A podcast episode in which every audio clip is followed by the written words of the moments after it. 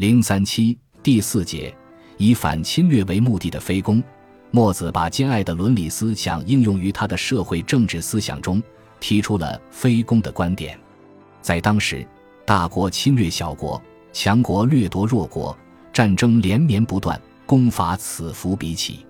小生产者阶层在当时的情况下，总是要遭受最大的痛苦，承受战争所带来的灾难。在墨子看来，在社会上一切对人民有害的事情中，最大的祸害莫过于侵略性的战争了。墨子当然不懂得，也不可能懂得春秋末战国初的战争是历史发展必然性的突出表现。它反映了新兴封建势力的兴起，反映了进步阶级统一整个社会的进步要求，有一定的进步意义。因此，他抱着为天下兴利除害的目的，四处奔走。力求停止或消除各国之间的战争。墨子劝阻楚国停止侵略宋国的故事，两千年来一直为人们所传颂。在墨子看来，亏人自利的事情是不道德的事情，亏人愈多就愈不道德。天下最亏人的事情莫过于战争，人们应当分清是非，共同谴责战争贩子，止息战争。他说：“今有一人入人园圃。”窃其桃李，众闻则非之；尚为政者得则罚之，此何也？以亏人自利也。知让人权使鸡豚者，其不义；又甚入人园圃窃桃李，是何故也？以亏人愈多，其不仁滋甚，罪亦厚。知入人兰厩，取人马牛者，其不仁义；又甚让人权使鸡豚，此何故也？以其亏人愈多，苟亏人愈多，其不仁滋甚，罪亦厚。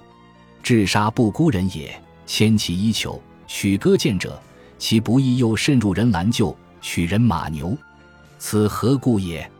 以其亏人愈多，苟亏人愈多，其不仁滋甚矣，罪亦厚。当此天下之君子，皆知而非知，谓之不义。今至大为公国。则福之非，从而喻之，谓之义。此可谓之义与不义之别乎？墨子非攻上，墨子还指出，侵略战争不但造成了被侵略国人民财产和生命的损失，而且对发动战争的国家也无利可图。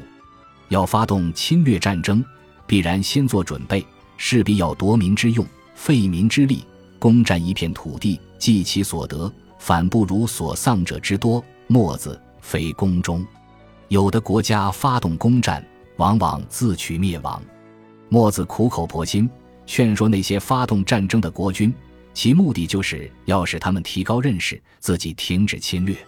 其实，墨子并不是反对一切战争的，他把战争分为两类：一类是侵略性的战争，明之为攻；另一类是有道伐无道的正义战争，明之为诛。他认为。当时所有的战争都属于前一类，都是不义之战，都应当反对。墨子不但渴望止息战争，同时也渴望天下统一。他希望上天能将一个有兼爱思想的人君来完成统一天下的大业。他说：“今若有能以一民立于天下，以得求诸侯者，天下之福可立而待也。夫天下出攻伐久矣。”譬若父子之为马然，今若有能信孝先立天下诸侯者，大国之不义也，则同忧之；大国之攻小国也，则同救之；小国成国之不全也，必是修之；不素之绝，则危之；必薄不足，则共之。以此效大国，则小国之君说。墨子非攻下，由此可见，墨子所希望的统一，是在兼相爱原则下的统一。它的实现不是通过兼并战争的方式，而是靠人均推行兼相爱来实现。墨子同情人民的高尚的道德感情和他爱好和平的善良愿望是即可称赞的，但是他提出的避免或消灭战争的办法则是极不现实的。